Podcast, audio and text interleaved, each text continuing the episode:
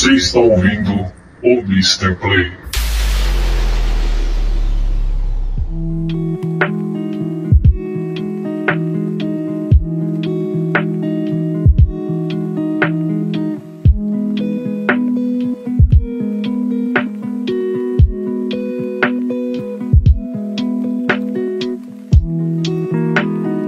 Bom, estou aqui eu mais um dia com meu café, computador, microfone, fone um assunto que percorreu na minha cabeça esses últimos dias. Talvez eu precise de ajuda ou tratamento por ficar pensando tanto nessas coisas. Não descarto tal possibilidade, mas nos últimos dias, como sempre nos últimos dias, eu vivenciei uma experiência que eu vejo tanta gente demonizando ou dizendo que não é certo, não é correto, que é a porta de entrada para coisas piores. E eu fiquei pensando no porquê seria algo tão ruim. Recentemente fui a São Paulo a uma viagem a trabalho, uma experiência muito boa, muito gratificante para mim. Estive cercado de pessoas maravilhosas, pessoas que gosto muito, e foram dias muito felizes para mim. Foram dias de grandes experiências, descobertas, tentativas e aprendizados. Em um determinado momento dessa viagem, precisamente no último dia, eu parei por um instante e meditei numa mensagem que eu recebi. Uma mensagem que no momento não convém eu dizer do que se trata, mas foi uma mensagem que mexeu muito comigo. E anterior a isso, algumas coisas também já haviam mexido comigo, com o meu psicológico. Algumas dúvidas, ocasiões que impactaram numa mentalidade frágil nesse dia. E após esse acúmulo de coisas, no último dia da minha viagem, eu tive essa notícia, uma mensagem que eu recebi via WhatsApp. E ali, naquele ambiente de pessoas extrovertidas, conversando, falando sobre trabalho, um Lucas diferente nasceu ali. Eu que estava bem empolgado, conversando, dando ideias, palpites, falando, esse Lucas foi trocado por um outro que não estava bem. Eu não estava mais feliz ali. Eu não estava mais sentindo conforto naquele lugar. Embora outras coisas já tinham acontecido naquele momento, eu senti que o acúmulo, porque é aquilo, você sentiu coisas, mas você tenta disfarçar. Eu havia sentido coisas antes dessa mensagem, mas eu estava disfarçando bem. Eu estava fingindo que não estava me importando. Mas chegou essa mensagem, chegou também o um novo Lucas. Eu estava completamente imerso de algo que é difícil tirar. Eu estava triste. Eu fui agraciado, se é que eu posso dizer assim, com uma tristeza muito grande. E para quem me conhece sabe que eu não costumo disfarçar quando eu não estou bem justamente para que eu não fique forçando ou tentando transparecer uma felicidade que não existe naquele momento. Então eu já tenho o meu método de fazer com que as pessoas entendam que, opa, não tá legal, tem alguma coisa errada, não vamos mexer com ele, vamos deixar ele quieto. E ali eu tava assim, mas como era algo único, aquela viagem e tal, aquela coisa toda, eu ainda assim tentei resgatar aquele Lucas de duas horas atrás. Mas estava difícil, tava uma briga entre eles. E quando já estávamos é, nos preparando para voltar para casa, eu comecei a pensar nisso começou a vir algumas histórias na minha cabeça, coisas que eu já havia lido, pessoas que já tinham relatado acontecimentos parecidos, e eu percebi que não é normal você ficar triste. Você não pode ficar triste. Você não pode chorar. Você não pode demonstrar que não está bem. E por que que não pode? A sociedade não quer que você faça isso. A sociedade, de uma forma autodefesa, te ensina a estar triste? Poxa, não fique triste, fique feliz está chorando, poxa, não chore, sorria. E cara, se essa fosse a receita para melhorar os nossos problemas, apenas dizer o oposto daquilo que estamos sentindo, o mundo seria um lugar perfeito. Mas eu entendo que a pessoa que fala isso, ela não está falando isso diretamente para você, ela está falando isso para ela. Porque ela não sabe como lidar com a sua tristeza. Ela se importa com você e por isso ela fala aquilo que ela vê que é o óbvio a ser feito. Como por exemplo, se você está chorando, Pare de chorar, sorria. E é claro que eu quero parar de chorar, é claro que eu quero sorrir. É claro que eu não quero ficar triste, eu quero ficar feliz. Mas não é assim que as coisas funcionam, meu amigo. Todo mundo sabe disso. Até eu. Em algum momento da vida devo ter feito isso. Vi um amigo triste e falar, pô, cara, não fica triste, não fica assim, né? O clássico não fica assim. Quem me dera se essa fosse a receita, que infelizmente não é. Mas eu entendo e não julgo pessoas que fazem isso. Eu entendo que elas de alguma forma querem nos ajudar, mas não tem como. São dores, são pensamentos, são causas que passamos sozinhos. Isso é óbvio e não há o que ser feito. E eu pensei, por que não normalizar a tristeza por um tempo? Por que não normalizar o nosso tempo de tristeza, o nosso tempo de lágrimas? E voltando à história, aquilo começou a ficar dentro de mim durante o retorno da viagem e começou a se tornar uma angústia, começou a se tornar uma coisa ruim, entende? Algo que, que eu não queria que fizesse parte da minha vida naquele momento. Porque todos ali estavam felizes, estavam alegres, compartilhando seus momentos, rindo, eu tentando ali, né, dar aquela disfarçada, mas eu não estava bem. E eu não precisava de duas doses de paracetamol. Eu não precisava de uma dipirona, eu não precisava de um psicólogo, eu não precisava de beber álcool, como muitas pessoas fazem. Eu não precisava de nada disso. Eu precisava unicamente chegar na minha casa, me alimentar, tomar banho, desfazer as malas, deitar e chorar.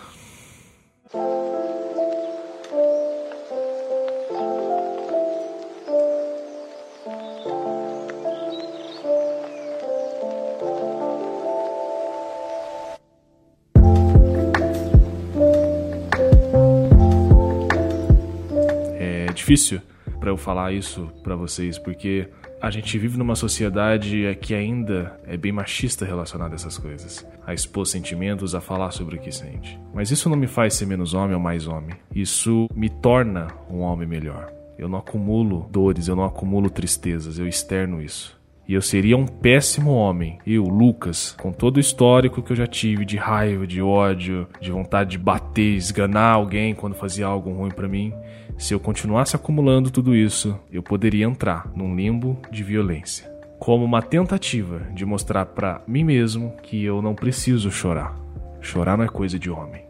Eu preciso extravasar o que eu tô sentindo e da forma mais violenta possível. E não é isso o que eu quero e não é isso que eu prego aqui.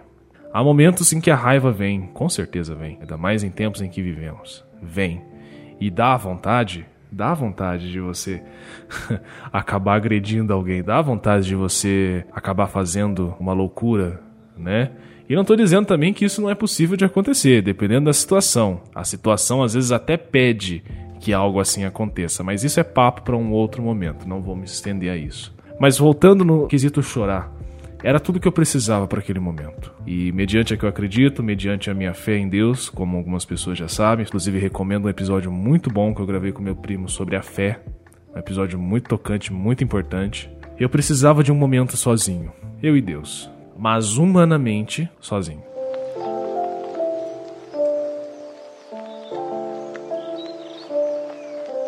E isso me fez um bem danado, porque ali eu pude organizar todas as minhas ideias, eu pude falar, pude gritar em tons baixos, porque senão os vizinhos iam ficar preocupados, mas eu pude falar com clareza, com uma voz forte, potencializada, tudo aquilo que estava dentro de mim. E todas as causas que me causaram essa tristeza, de decepção, de arrependimento, e de medo também. E nessa hora eu tive a confirmação que o que eu precisava, como eu disse, não era uma dose de paracetamol, não era um dipirona, não era um remedinho, não era uma conversa com o psicólogo, não era bater em alguém, não era nada disso.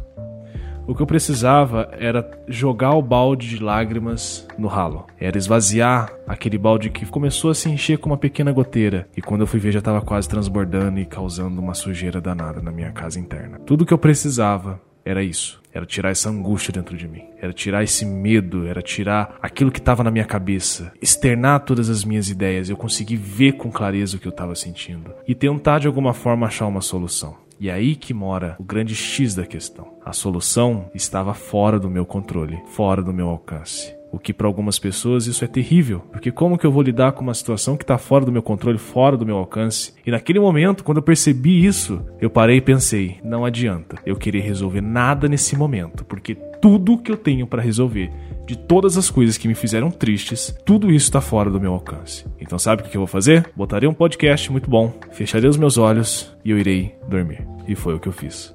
E no outro dia, precisamente no sábado, eu acordei renovado. Eu acordei bem, eu acordei disposto, com a consciência de tudo que tinha acontecido, mas com a clareza e com a leveza de uma consciência tranquila, sabendo que o que eu tinha para resolver naquele momento ainda não estava no meu controle. Quando tivesse no meu controle, eu poderia tomar alguma atitude para resolver isso. E foi a experiência mais tocante que eu tive nos últimos dias. Fazia tempo que eu não sentia algo tão diferente, sabe? Que pudesse ajudar alguém a entender que às vezes tudo que você precisa é só chorar. É só, às vezes nem chorar, mas só ter um momento só, só com você.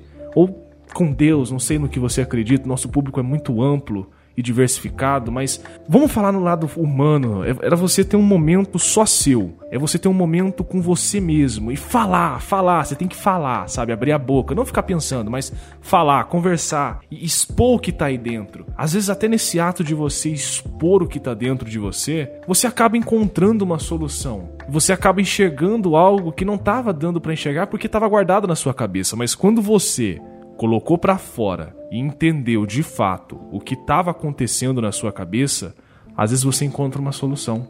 E a solução pode ser às vezes a mais simples que você imagina.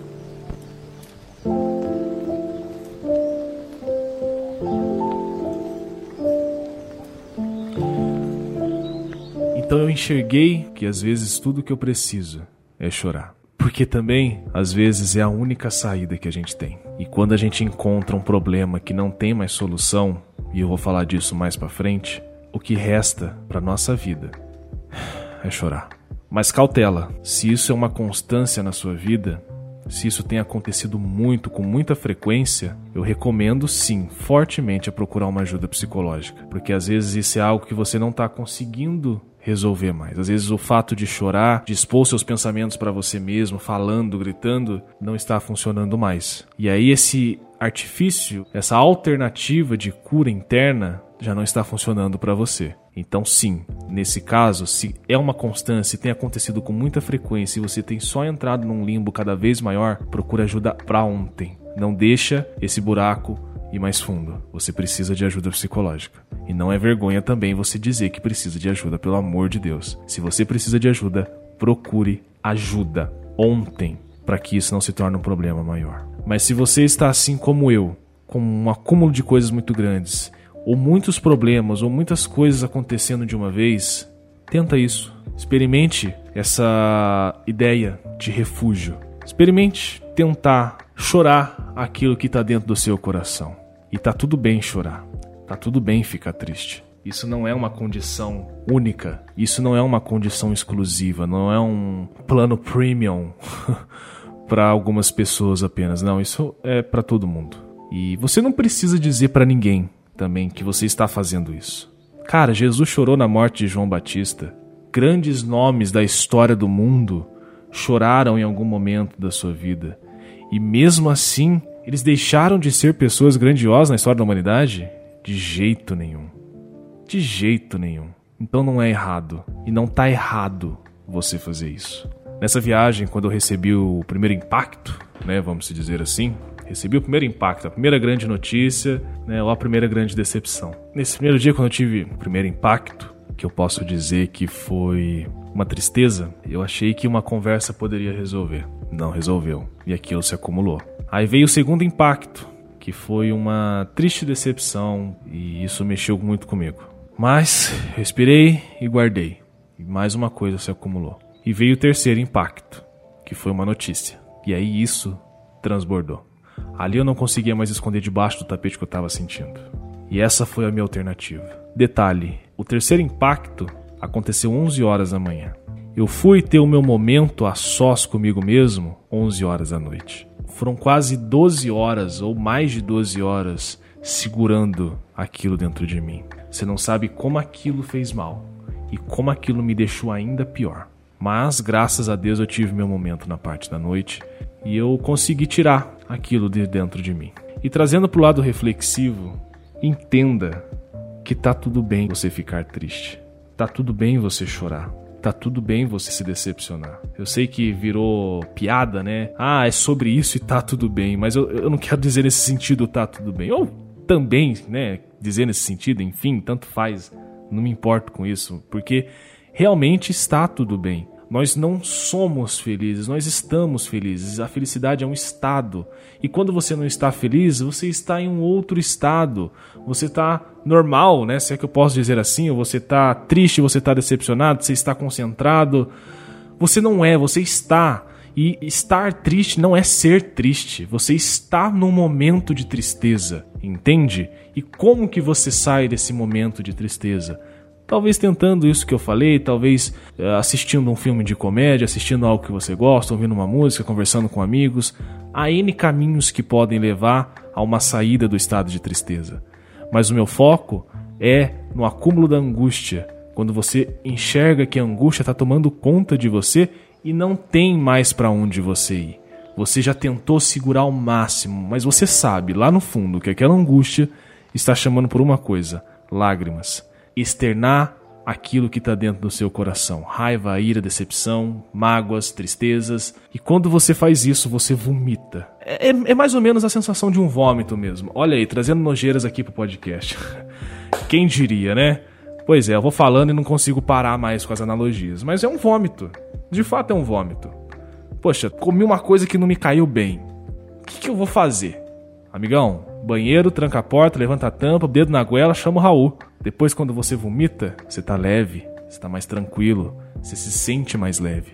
E a sensação, garanto para você, é exatamente a mesma.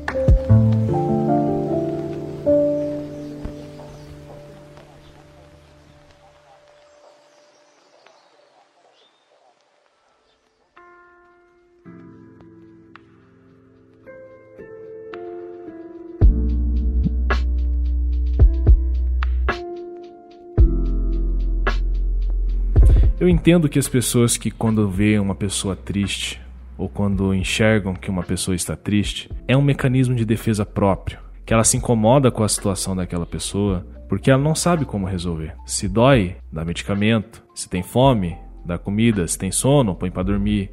E se tá triste, o que, que você dá para a pessoa? Palavras de conforto é um bom caminho, mas que às vezes é redundante.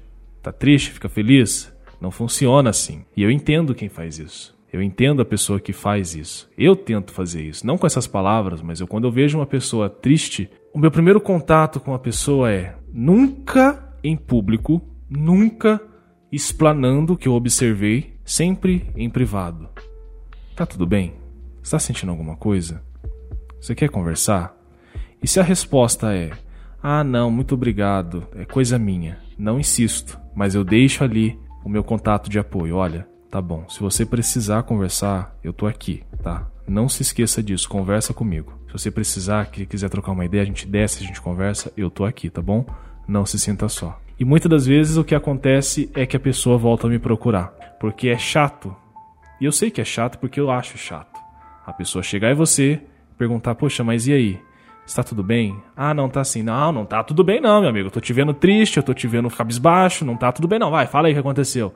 Ah, não, não quero. Não, fala aí o que aconteceu, vamos, bota para fora. Não faz isso. Não faz isso. Normalmente, quando isso acontece, é quando a pessoa já não sabe mais o que pensar. E se ela não sabe o que pensar, como que ela vai se abrir para você com este método de imposição? Fale agora o que você está sentindo. Não, não funciona assim. E de todas as vezes que eu faço, que eu me ofereço como um ombro amigo para que as pessoas possam conversar comigo, é sempre deixa, oferecendo, claro, que eu estou ali, se ela quer conversar. Caso a negativa venha, eu falo tudo bem, mas eu estou aqui e a hora que for, me chame para conversar. E o que acontece é que sempre acabam vindo conversar comigo e às vezes ali, né, na tentativa de conversar, de ajudar a pessoa, de enxergar às vezes o que ela não está enxergando, ela encontra uma solução.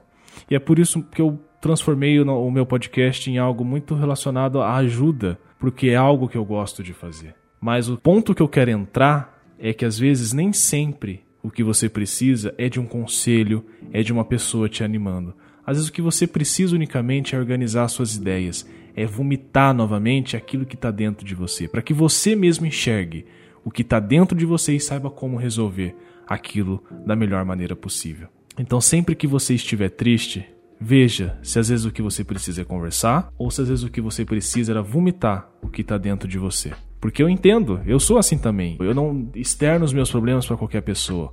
Aliás, Eu quase nunca faço isso. É muito difícil eu falar dos meus problemas para as outras pessoas. É muito, muito, muito, muito, muito difícil. O que eu faço é, se eu tenho um problema e eu resolvi, eu trago pro podcast. É, é mais ou menos. As pessoas sabem dos meus problemas depois que eu já resolvi por conta do podcast que eu gravo. É, é como isso que eu tô gravando no momento. Ninguém sabia disso na viagem. Ninguém sabia disso. Nem quando eu cheguei, nem quando eu vi outras pessoas, ninguém sabia disso. Mas agora estão sabendo porque eu estou dizendo. Mas eu não gosto de falar dos meus problemas. Eu não gosto de ficar falando o que eu tô sentindo. Eu, eu nem lembro qual foi a última vez que eu falei dos meus problemas para uma pessoa. Mas pode ser que tenha acontecido, ou pode ser que aconteça com você. Mas se você não se sente bem para isso, se você vê que essa imposição das pessoas de querer que você fale pode piorar a sua situação, você é dona da sua vida, você tem que saber o que é melhor para você. Mas se há necessidade, não hesite. Se alguém, um amigo seu, te oferece um ombro e você sabe que aquele amigo pode te ajudar a te tirar dessa tristeza, ou ele sabe da sua situação e ele sabe que pode te dar uma luz para você sair daquela situação, procure ele, vá em frente. Ou, repetindo, se você está numa constante idas e vindas no mundo da tristeza, tem se sentido triste muitos e muitos dias sequentes, e chorar já não resolve mais, conversar com um amigo já não resolve mais, amigo, amiga, procure ajuda profissional procure uma ajuda profissional com urgência. Isso não é normal. Eu citei a minha história por ser algo que aconteceu num momento. Que já aconteceram outras vezes, né? Mas eu estou citando esse momento. Procure ajuda profissional. Não é a mesma coisa.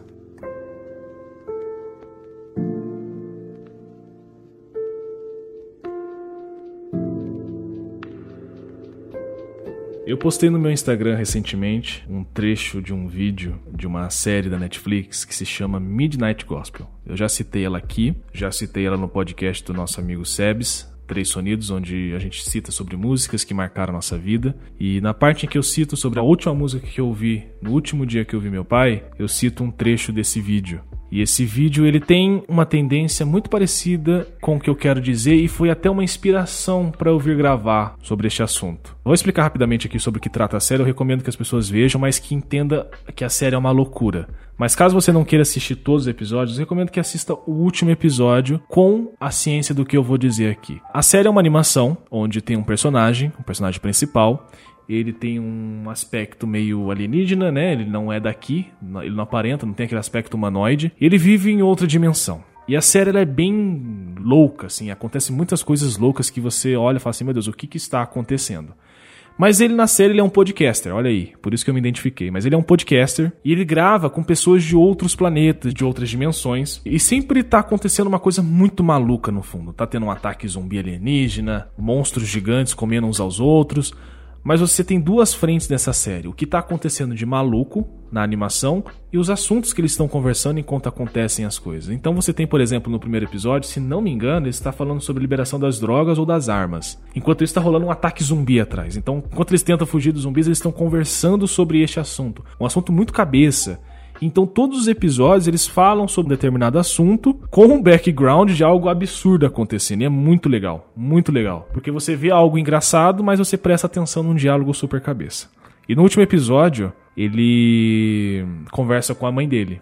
Nos episódios anteriores, ele já mostra que a mãe dele está morta, ela morreu de câncer.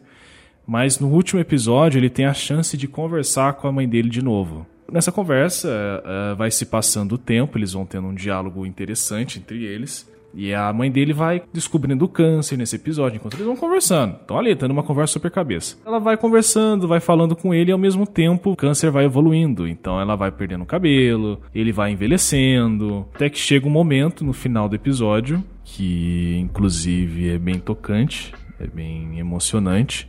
Eles estão conversando e, como qualquer câncer, em nível metastático, ela vê que falta poucos segundos para ela morrer. E ele lança um diálogo. E esse diálogo você ouve agora na sequência. Isso tem relação com uma coisa com a qual você tem lidado nos últimos quatro anos, não é, mãe? Você tem câncer em estágio 4 nos ossos. Câncer de mama metastático. Câncer de mama metastático. Essa é uma versão extrema de um tornado derrubando uma casa, porque quatro anos atrás você nos ligou para dizer que tinha mais seis meses de vida. Já me disseram isso pelo menos uma dúzia de vezes. Por várias vezes você teve seis meses de vida. Me falaram para ligar para um crematório e descobrir quanto custaria para ser cremada. Porque eu teria mais um mês e seis semanas e precisava saber o valor para já pagar a cremação adiantado antes de morrer. Aí eu fiz a ligação para o crematório e descobri que custa 750 dólares. Muito obrigada. Uau! Cara, isso é uma merda. A possibilidade de que haja algum tipo de força que vai me levar embora quando chegar a hora não é uma coisa que eu posso controlar. Sim. Então é melhor eu aceitar isso. Claro. É mais fácil ir com a correnteza desse rio em particular do que tentar lutar contra ela. Essa possibilidade é real. Todo mundo vai morrer. Eu sei. E tem uma.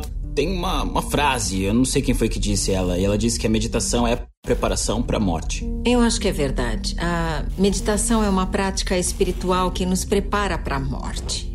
Mas, na verdade, se você simplesmente olhar para o mundo, vai ver coisas aparecendo e desaparecendo, e os humanos são parte desse todo. Os humanos aparecem e desaparecem. Hum. Chegam e partem da Terra. É o que acontece. Sabe? O ego personaliza tudo para que a gente se considere um caso especial. É. Mas ninguém é. Entende? A verdade é que a gente faz parte do todo e esse todo está em constante transformação. Muda de forma, se transfigura. Você é especial, sim. Porque eu sou sua mãe. não! Mãe, eu sei que você vai. Eu, eu sei o que vai acontecer, mas não tem como evitar o coração partido. Então o que. O que, que eu faço quando eu sofrer? Você chora. Você chora.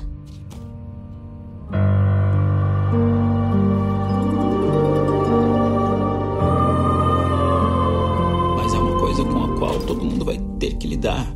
É. É uma coisa esquisita. Tipo. O universo, ele, ele parece ser uma coisa tão estável. Se você.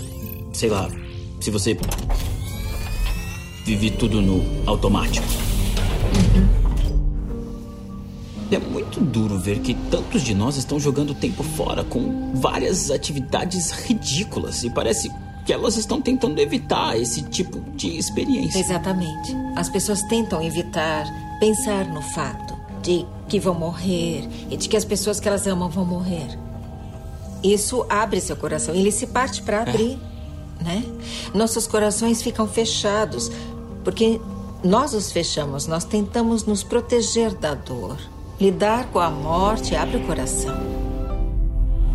E, e- e que conselho você daria para as pessoas que estão lidando com isso?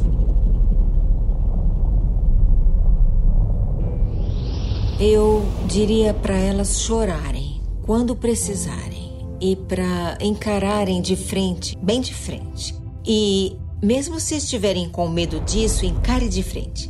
Não vai te machucar.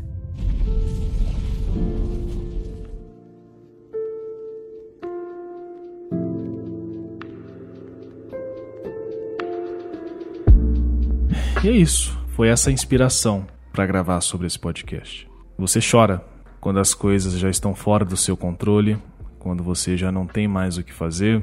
Você chora, porque é a única saída que você tem.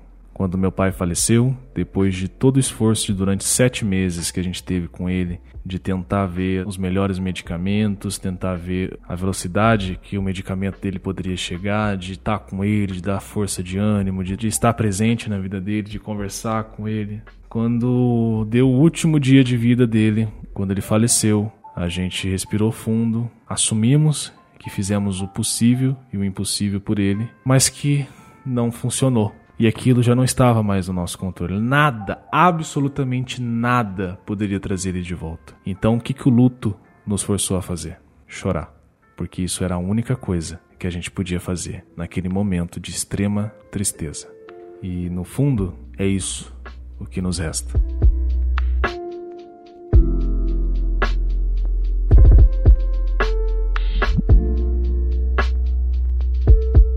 Estoicismo sempre fez parte aqui das nossas filosofias, é algo que eu tenho estudado bastante. E um dos seus filósofos mais importantes, Marco Aurélio, quando era jovem, um dos seus tutores acabou morrendo em guerra. E Marco Aurélio, mesmo com toda a sua filosofia, ainda sendo adolescente, mas com toda a sua sapiência, inteligência, ele chorou muito ao redor do seu palácio. E Antonino, o atual imperador da época, disse para as pessoas que tentavam acalmar Marco Aurélio, que tentavam colocar para ele palavras de ânimo, mandou deixar Marco Aurélio sozinho. E ele disse a seguinte frase: Deixem que ele seja apenas um homem ao menos uma vez, pois nem a filosofia e nem o império livram um homem de seus sentimentos naturais. Essas foram palavras de Antonino, e na história Marco Aurélio já chorou diversas vezes em suas guerras. Então, não é errado você derramar uma lágrima. Não é errado você chorar.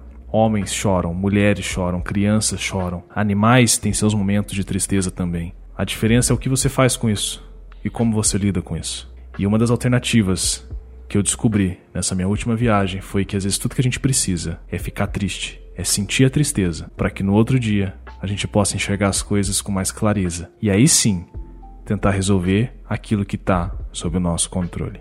Muito obrigado pela atenção de todos até o momento. Gostaria muito que todos participassem comentando na última postagem minha no Instagram, ou na postagem desse episódio, ou no Twitter, onde quer que for. Como você lida com a sua tristeza? O que, você faz quando você está triste? Muito obrigado pela audiência mais uma vez. Nos vemos daqui a 15 dias. Um forte abraço e até lá. Falou, tchau, tchau.